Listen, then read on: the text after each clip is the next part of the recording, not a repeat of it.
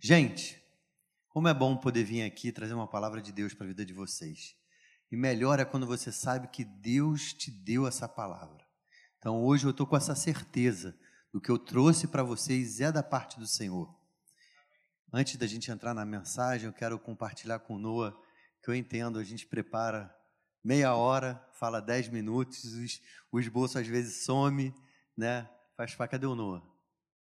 Está lá atrás, Noah, muito bem, você mandou muito bem, parabéns. Como eu fico feliz de saber que todo o esforço do Adola Camp, todo o nosso nossa força que a gente coloca é para isso, é para que jovens aceitem a Jesus. Você que, que patrocinou algum adolescente aí, saiba, você está impactando na vida de jovens. Glória a Deus. Hoje, irmãos, o tema da minha mensagem é resistindo à tentação e às pressões desse mundo. Eu tinha achado que eu ia pregar outra coisa, isso parece até clichê, né, de pastor, mas acontece. Estava a semana inteira falando, Juju, vou pregar uma mensagem tal, e aí no final da semana veio, não, é para mudar, quero que você pregue isso aqui. Eu me preparei e trouxe essa mensagem para vocês, mas antes eu queria orar. Senhor, louvado seja o teu nome, Pai. Obrigado, Senhor Jesus, porque temos a tua ajuda, Pai. Não estamos sozinhos nessa luta, Pai. Pai, o que eu vou falar agora, Pai, que sirva de alimento espiritual para os meus irmãos. Espírito Santo, confronta, Pai. Traz, Senhor Jesus, a clareza, coloca as palavras certas na minha boca e traduz para o ouvido e para o coração dos meus irmãos. É o que eu te peço em nome de Jesus. Amém. Antes de ler o texto, é um versículozinho só, depois eu vou pedir para você deixar sua Bíblia aberta. Eu quero explicar o contexto. Jesus, na última ceia, dos seus discípulos, sai de lá, vai para um lugar chamado Getsemane. Quem viajou para Israel com a gente, a gente esteve lá. É um lugar onde, o Jardim das Oliveiras, da prensa, do azeite, lugar de pressão. E Jesus está naquele lugar.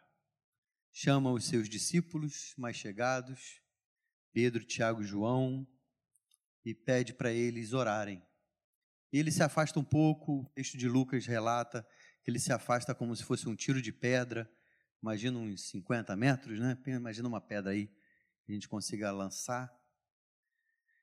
E se afastou um pouco para orar.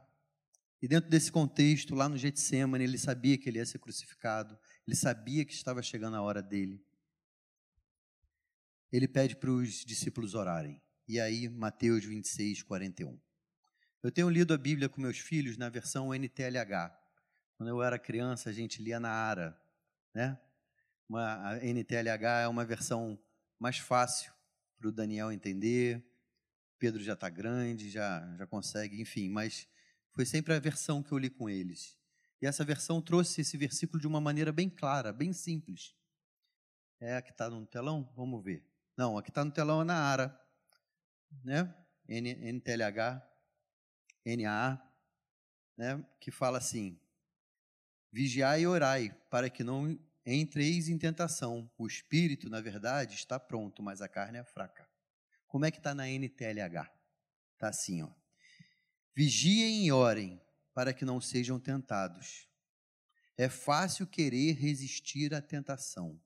O difícil mesmo é conseguir. Isso fala com a gente de uma maneira bem clara, né?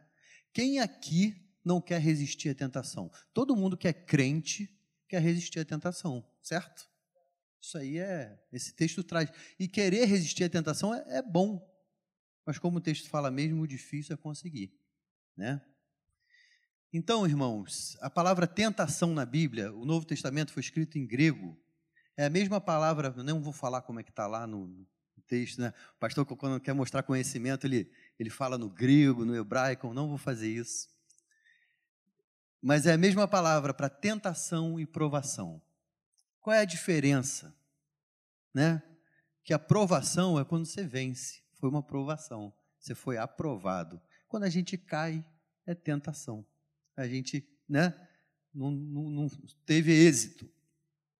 Eu queria estudar um pouquinho sobre isso com vocês. A verdade, irmãos, que temos pressão do mundo. Se você não está sentindo essa pressão, talvez você esteja com o coração cauterizado. Se você não sente todo dia que você tem que brigar contra a sua carne, talvez você já esteja, esteja pecando e nem sente. Peca e nem sente mais. Você já está cauterizado. Então eu espero que todo mundo aqui fale assim: opa, essa, essa pregação é para mim. Esse tema é para mim. Porque eu vou dizer, irmãos, eu brigo comigo mesmo todo dia. Todo dia eu brigo comigo mesmo. E se a gente dá um vacilo em pensamento, você já erra, já dá uma praguejada.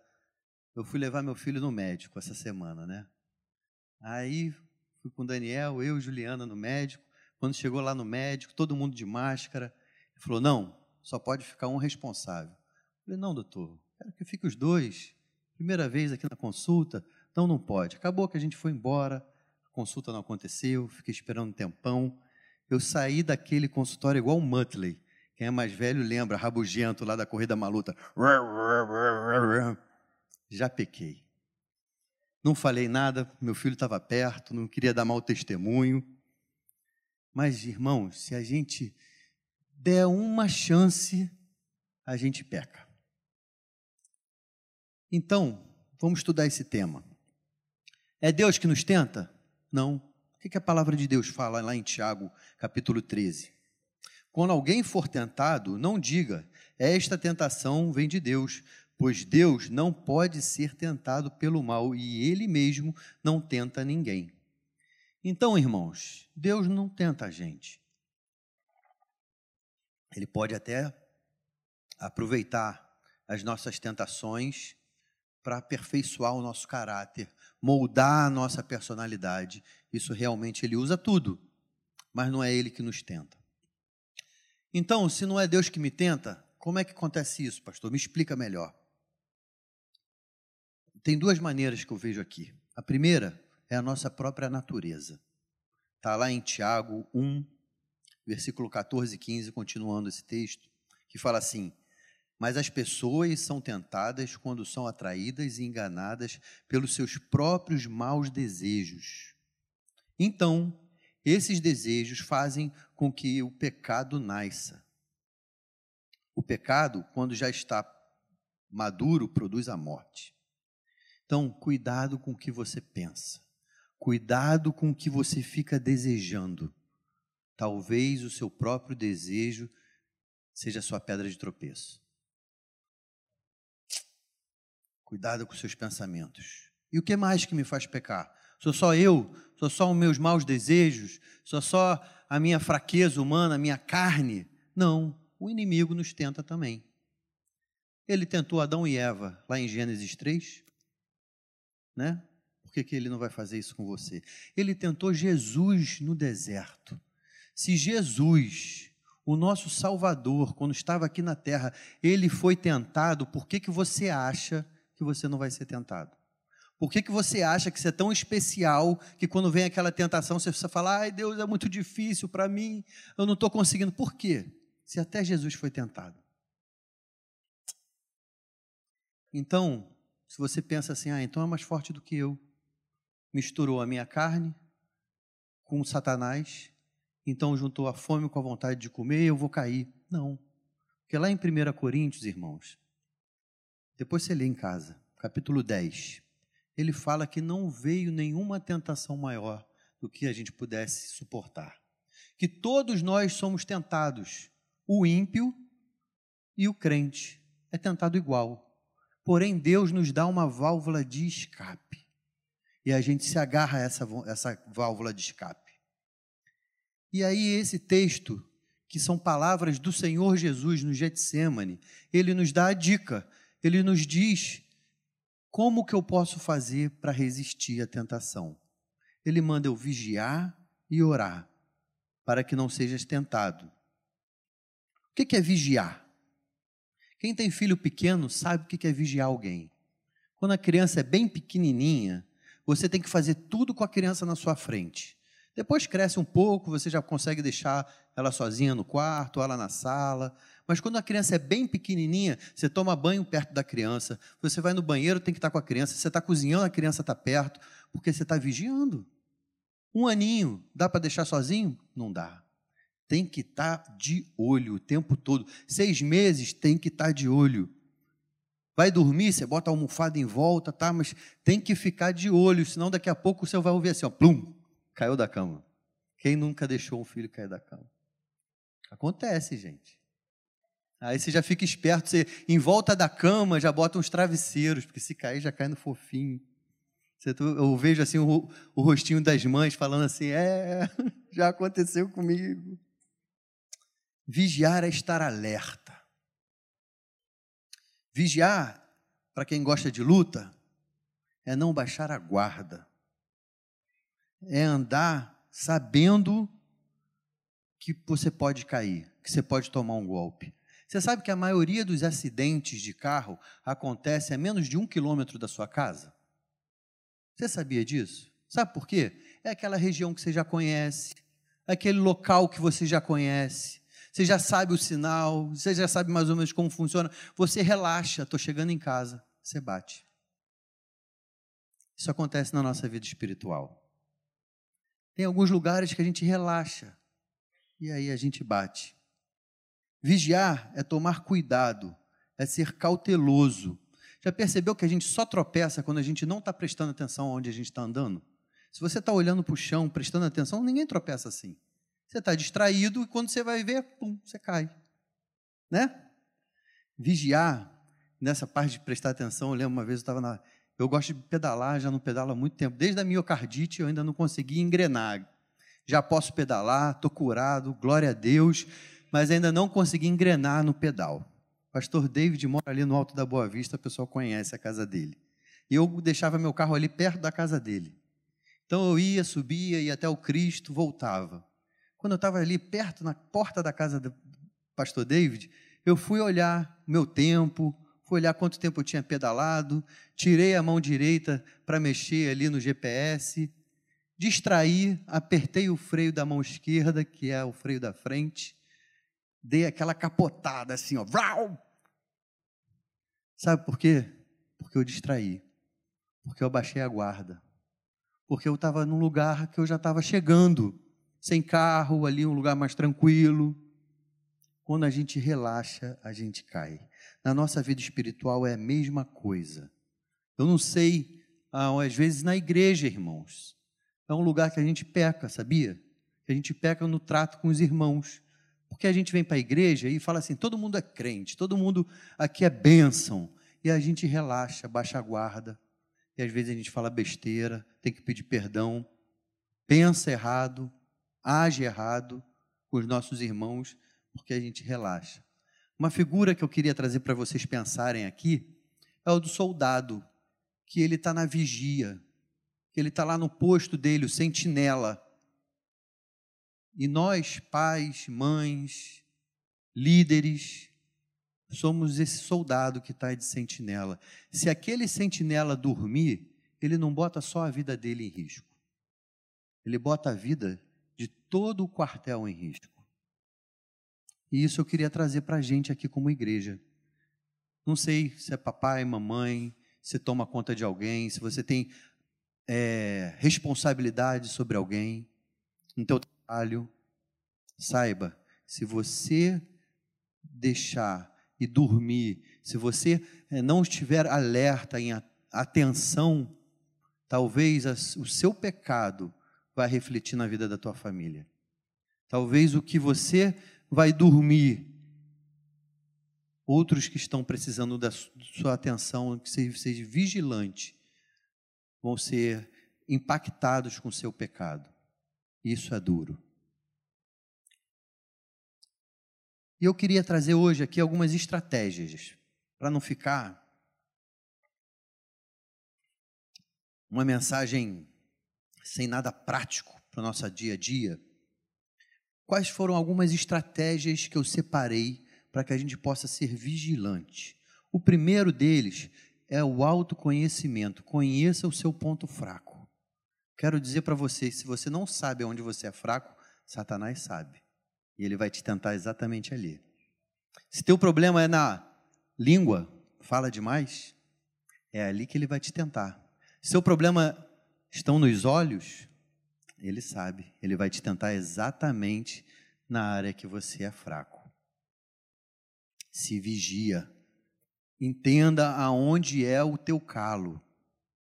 E dentro disso, existe um salmo que é muito bom, Salmo 139, versículo 23 e 24, que fala assim: Sonda-me, ó Deus, e conhece o meu coração, prova-me e conhece os meus pensamentos, vê se há em mim algum caminho mau e guia-me pelo caminho eterno. Faça essa oração. Senhor, me sonda.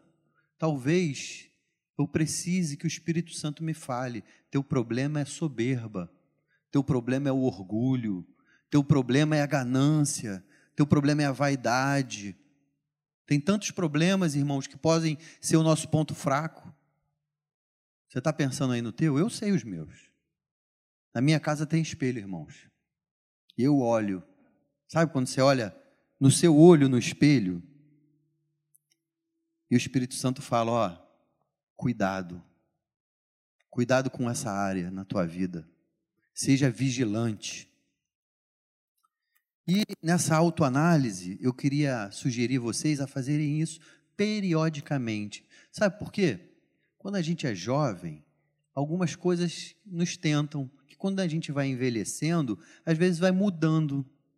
Quando eu era jovem, eu tinha muita necessidade de autoafirmação, de ser aceito pelos amigos, de ser aceito pelo grupo, de me sentir parte do grupo. E por causa disso, irmãos, eu abri muitas brechas na minha vida, porque eu queria fazer parte do grupo.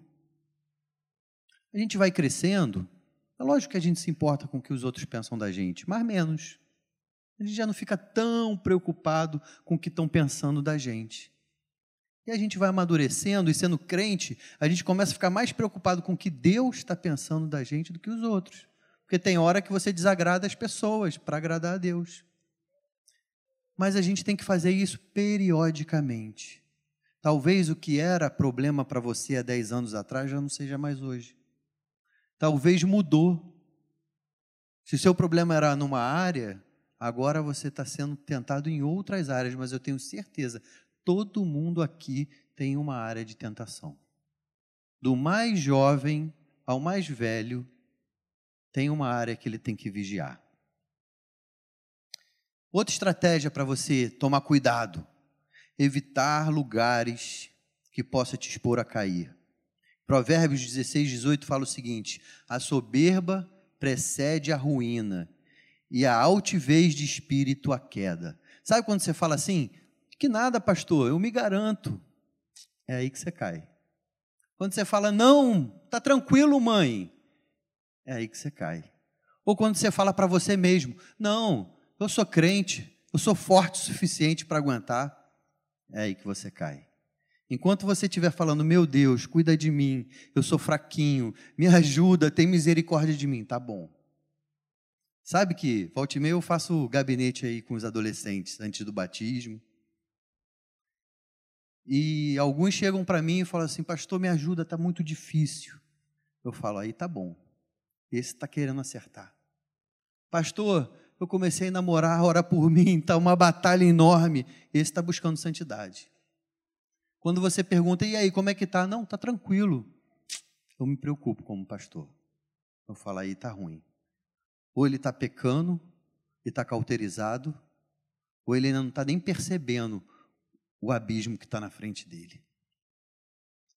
Fuja das situações que podem te expor a cair. José, ele fugiu. Ele não ficou ali discutindo quando ele viu que ele estava sendo tentado nessa área, que a mulher de Potifar estava querendo ter tê-lo, né? Ele fugiu. E sabe o que, que me chamou a atenção? Ele saiu de tão correndo que ele deixou a capa. A capa era algo de valor, irmãos. A capa naquela época não é igual hoje, que a gente troca de camisa, abre o armário, tem um monte lá de camisa que você pode doar e não está doando. Não. A pessoa tinha uma capa. Capa era algo de valor. Talvez para manter a santidade você tenha que perder sua capa, algo que tenha valor para você. Talvez um trabalho, não sei. Talvez um namoro que não esteja glorificando o Senhor. Talvez para manter a santidade na tua vida, você vai ter que fugir deixando algo que para você é precioso. mas você vai ganhar salvação e Deus vai te honrar. Em nome de Jesus, como José foi. Sabe outra coisa que você tem que fazer? Outra estratégia? Se posicionar claramente contra o pecado. Eu já contei isso para vocês. Quem é membro da Maranata, me viu crescer, conhece os testemunhos que a gente dá, né? já conhece o pastor. A gente sabe até do jeito que o pastor Paulo apresenta a criança, fala do frango, né? Irmãos, quando eu me converti, eu trabalhava na IBM. E a galera no final do quando se recebia, pegava o dinheiro e ia fazer besteira. Era fato, já era todo mês. No primeiro mês que eu cheguei na IBM, me chamaram. Eu falei: "Não, eu sou crente. Não vou". Me posicionei contra. Você sabe que me respeitaram? Eu não virei chacota. Não, eu me posicionei. E aquilo foi bom para mim, porque ao longo da, dos meses, podia ser que em algum mês eu tivesse mais fraquinho e tudo mais, e aquilo podia virar uma sedução para mim. Eu me posicionei, sabe o que aconteceu? Nunca mais me chamaram. E aí, quando eles estavam lá no computador, vendo o que, que eles iam fazer e tal, eu chegava perto, porque eu curioso, e aí, o que vocês estão fazendo aí? Não, não, nada não, nada não, eu já sabia o que era. Porque eu me posicionei contra o pecado. Sabe outra estratégia? Tendo uma postura pacificadora. Como é bom, irmãos, ter alguém do teu lado que é pacificador. Eu saí daquele médico igual rabugento. Minha esposa já estava do meu lado, relaxa, a gente vai achar outro médico, vai dar tudo certo. Quantos problemas a gente tem porque a gente não tem uma postura pacificadora? A gente quer ir até o final das últimas consequências, e aí vai lá, vai querer processar, e vai lá tomar satisfação. Como é bom ter alguém do nosso lado nessa hora que fala assim: calma, o que, que Jesus faria no seu lugar? Ele teria uma postura pacificadora. Então, essas são maneiras de vigiar. Mas o texto não para aí. O texto fala vigiar e orar. E sobre oração, eu quero trazer algumas coisas para vocês. Jesus orou. Ele é o nosso maior exemplo. Na Bíblia, ele orou diversas vezes. Se tem alguém que tinha uma conexão com o Pai e teoricamente não precisaria orar, é Jesus, mas ele sabia o poder da oração. Ele era o que mais orava. Jesus nos ensinou a orar em Mateus 6, no Pai Nosso. Jesus orou por mim e por você em João 17. Jesus se retirou várias vezes para orar. A oração, irmãos, é a nossa conexão com Deus.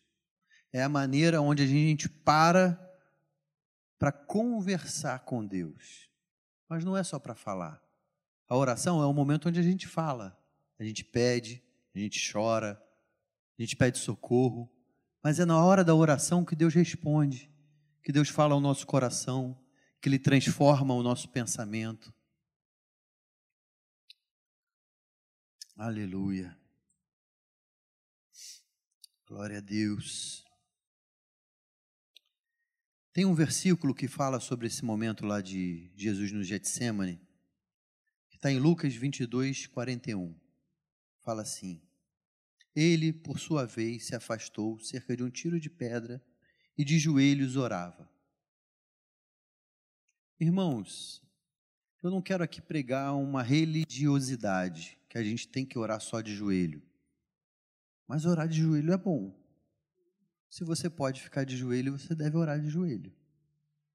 Eu sei que às vezes você está dirigindo, você está orando. Tem um outro versículo que fala: orai sem cessar. Então, não é só a posição, mas é uma atitude. Eu sei que essa semana, irmãos, eu estou fazendo um novo pacto.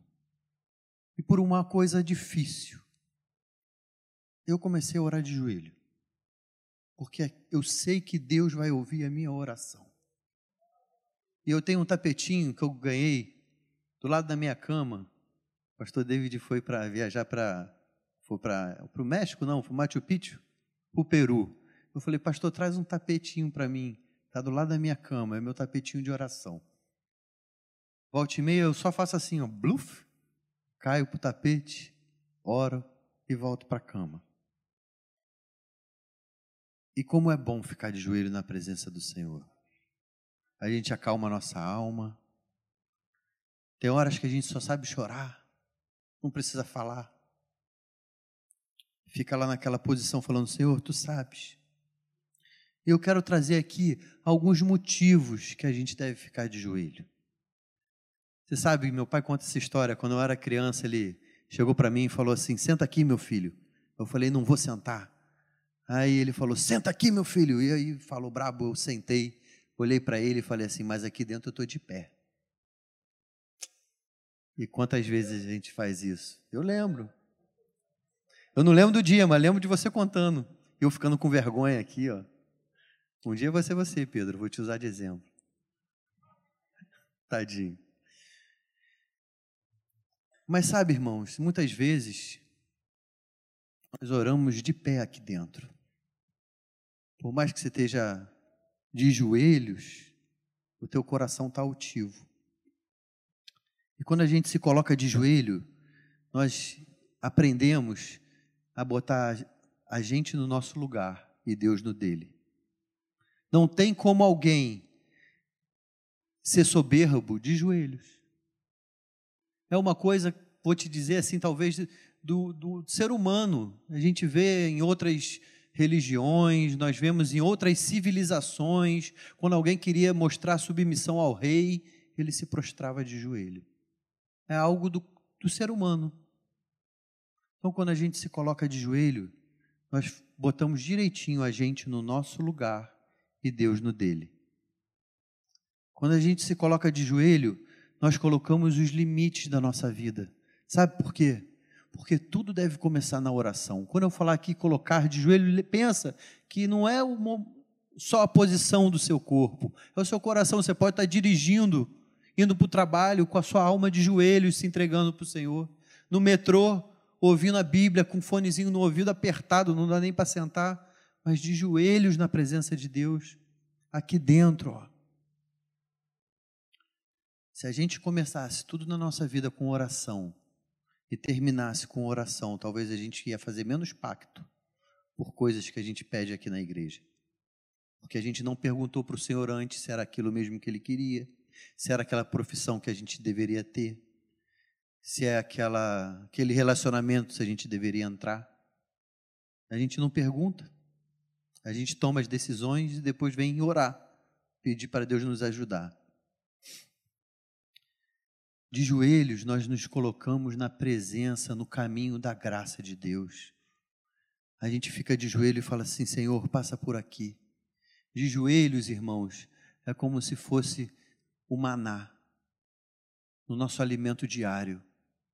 Nós temos que se alimentar todo dia, ler a Bíblia todo dia, mas também orar todo dia, conversar. Você tem intimidade com alguém? Muita intimidade com alguém? Eu tenho. Você fala com ele todo dia? Eu falo. Por exemplo, minha esposa. É um relacionamento marido e mulher de intimidade. Vocês concordam comigo? A gente conversa todo dia. E se você não está conversando com a sua mulher todo dia, ou vice-versa, está com problema. Você devia. Por que, que a gente faz isso com os nossos amigos? Até um mandar uma figurinha. É uma maneira hoje em dia de conversar, não é? manda uma brincadeira e tal, ó, estou aqui. E a gente não faz isso com o nosso melhor amigo. Senhor, estou indo para o trabalho, me ajuda, estou aqui. Senhor, estou indo para a faculdade, vou ter que passar pelo centro acadêmico, tem misericórdia de mim. Ou estou indo para o colégio, vou ter aula com aquela professora que me persegue. Isso existe. Tem misericórdia de mim. Bota um guarda na minha boca para não falar besteira.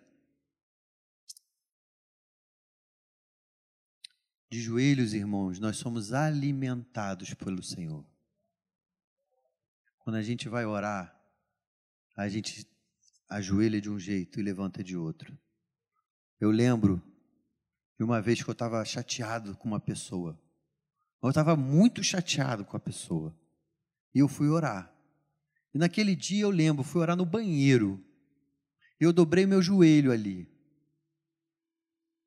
Sabe? Que no meio da oração, Deus descortinou aquela, aquele problema e eu comecei a pedir perdão porque eu que estava enxergando errado. Era eu o errado da história. Mas eu precisei me colocar de joelho na presença de Deus e falar: Senhor, eu estou com raiva, eu estou chateado, e é isso, isso. Enquanto eu ia falando, Deus foi tratando e aquela situação foi mudando. Eu fui enxergando a realidade como se as escamas tivessem caindo dos meus olhos. E eu levantei vendo que quem estava errado era eu. Ainda bem que eu fui orar. Porque se eu não tivesse ido orar, talvez eu ia lá tomar satisfação, brigar com a pessoa, dentro da minha, do meu senso de razão. Quando você tiver que elogiar alguém, faz rápido. Quando você tiver que criticar alguém, ora antes. Pede para o Senhor te ajudar, colocar as palavras certas na tua boca. A crítica é um presente, irmãos. Só que você não está com um presente na cara de ninguém, né? A crítica é um presente, faz a gente crescer. Né? Chegar, pastor Paulinho, vem cá, deixa eu te dar um feedback aqui. É importante isso, a gente tem que saber ouvir. Mas a pessoa que fala não pega o presente e joga ele na tua cara. Então a gente precisa entender até a maneira de falar. Quando a gente se coloca de joelhos e vai orar, nós entendemos que os sonhos de Deus são maiores do que os meus sonhos para mim mesmo. Eu entendo, como Jesus falou lá no Getsemane, seja feita a sua vontade. Não é errado eu pedir, o errado é que eu queira que a minha vontade seja feita. E na Bíblia, quando Deus fala que vai castigar o homem, sabe o que, que ele fala? Que ele os entregou às suas próprias vontades. Você quer errar na vida? Você quer perder na vida? Você quer sofrer na vida? Que seja feita a tua vontade, em vez da vontade do Senhor na tua vida. Que a gente possa ter, irmãos, esse coração de chegar na presença de Deus e falar: Senhor, eu quero isso. Eu estou buscando isso para a minha vida. Eu quero passar num concurso. Eu quero crescer profissionalmente. Mas, Senhor, que seja feita a tua vontade. Que é mais do que a minha vontade, que seja feita a tua vontade na minha vida. Eu queria orar por vocês e por mim. Eu queria orar com vocês. Talvez você esteja passando por provação. Talvez a pressão desse mundo está tão forte que teve PGzão aqui dos adolescentes semana esse final de semana. Eu vim de pai trazer o Pedro, mas como pastor não dá, né? Você vem trazer o filho, você fica um pouquinho. E aí o pessoal estava orando e quando começaram a falar, veio um versículo muito forte na minha mente que está em Salmos 118, não sei o versículo. Empurraram-me violentamente para me fazer cair, porém o Senhor me amparou. Talvez você esteja sendo empurrado por essa sociedade, esteja sendo empurrado pelas pressões desse mundo, mas saiba, o Senhor vai te amparar. Busque a vontade de Deus para sua vida. Talvez você esteja vigiando um pouco, e aí você está pecando. Talvez você vai sair daqui falando assim: eu tenho que tomar mais cuidado. Eu tenho que tomar mais cuidado aqui, ó, onde é meu ponto fraco. Meu ponto fraco é no trabalho, você vai vigiando. Teu ponto fraco é quando você fica sozinho no teu quarto. Vigia, deixa a porta aberta. Faz estratégias para que você não peque. Talvez você esteja orando pouco. Se você não tem intimidade com Deus, como é que Ele vai te ajudar? Como é que Ele vai estar do seu lado te dando os toques que você precisa. Talvez você precise orar mais. Eu não vou chamar aqui na frente porque eu acho que todo mundo precisa. De coração. Eu acho que todo mundo precisa vigiar mais. E quando a gente prega aqui, gente, a gente primeiro fala para a gente. O Espírito Santo primeiro fala ao nosso coração a gente se sente confrontado com a palavra. E aí depois a gente vem transbordar sobre a vida de vocês. Eu peço a Deus que vocês saiam daqui hoje com medinho, com medinho de pecar, com temor. Obrigado, meu Pai. temor de errar o alvo, porque pecar é errar o alvo. E se você não está nem aí, saiba, você vai pecar. Espero que você saia daqui hoje olhando mais para onde você anda andando, olhando mais o que você anda vendo na internet, olhando mais o que, que você anda desejando. Que, como o texto falou aqui, nós somos traídos e atraídos pelos nossos próprios maus desejos. Eu espero que você saia de hoje aqui entendendo que só tem um lugar na presença de Deus que você tem que estar, de joelho. Senhor, tem misericórdia de mim, me abençoa, firma meu pé na rocha, me guarda. E se é com você que eu estou falando, eu vou te pedir para ficar de pé no seu lugar, para que a gente possa orar. Eu já estou de pé, é comigo. Eu preciso, irmãos. Os pastores não são mais fortes do que vocês. Talvez vai ser cobrado mais da gente. Quanto mais cargo de liderança você tá, é verdade, mais exemplo você é, mais exposto você tá. Mas somos homens, somos ovelhas que nem vocês, ovelhas do nosso bom Senhor. E que você possa curvar sua cabeça agora, pensar quando você, como você tem caminhado? Qual a importância que você tem dado para esse livro aqui, ó, de capa preta? Qual a importância que você tem dado, o tempo que você tem gasto com a Bíblia? O tempo que você tem gasto com o Senhor, dentro das 24 horas que você tem no seu dia? E eu vou orar para que Deus nos ajude, para que Ele nos incomode para que Ele nos dê estratégia para vencer o mal. Eu não quero orar sozinho, eu vou orar aqui, mas eu queria que você fizesse a sua oração no seu lugar. E o clamor da igreja, dos santos reunidos aqui, o que a gente ligar aqui na terra será ligado no céu. Senhor, nós nos prostramos na tua presença, Pai. Nós declaramos, Senhor Jesus, que sem Ti nós não vamos conseguir, Pai. Somos fracos. Nós somos carentes de Ti, Senhor. Senhor, o mundo tenta nos seduzir. Os nossos próprios maus desejos tentam nos seduzir. Mas que nós queremos renunciar tudo isso, Pai. Para seguir uma vida de santidade contigo, Senhor Senhor, se porventura eu tenho irmãos aqui que já estão cauterizados para o pecado, Pai, dá um coração novo para eles, Jesus. Que hoje seja um dia de transplante, Pai. Que tire esse coração de pedra, Pai, e coloque um coração de carne novamente, Pai. Para que ele possa sentir, Pai, com a sua situação, entender que ele precisa de Ti. E toda vez que ele pensar em pecar, que ele fique constrangido, Pai, na tua presença, porque o preço que foi pago por nós é muito alto, Senhor. O preço que foi pago, Pai, na cruz foi com sangue, Pai. E nós não queremos continuar nos sujando, Pai. Tu já nos limpaste, Senhor. Nós queremos permanecer assim, com as vestes brancas, Senhor Senhor, por isso eu te peço, Pai, guarda-nos, Senhor, guarda a nossa entrada, guarda do momento que nós acordarmos, Senhor, até o momento que a gente volte para nossa casa, Senhor. Guarda os nossos pensamentos, Senhor. Guarda os nossos olhos, Senhor. Guarda os nossos lábios, Senhor. Guarda os nossos ouvidos do que a gente tem ouvido por aí, Pai. Que a gente não dê ouvido, Pai, para para a lógica desse mundo, para os padrões desse mundo, para os conceitos desse mundo, Pai. Mas que a gente possa nos, torna, se, nos tornarmos a Bíblia, Pai. Virarmos para a Bíblia, Pai. Que a gente gaste mais tempo contigo, Senhor. Tempo de qualidade, Pai.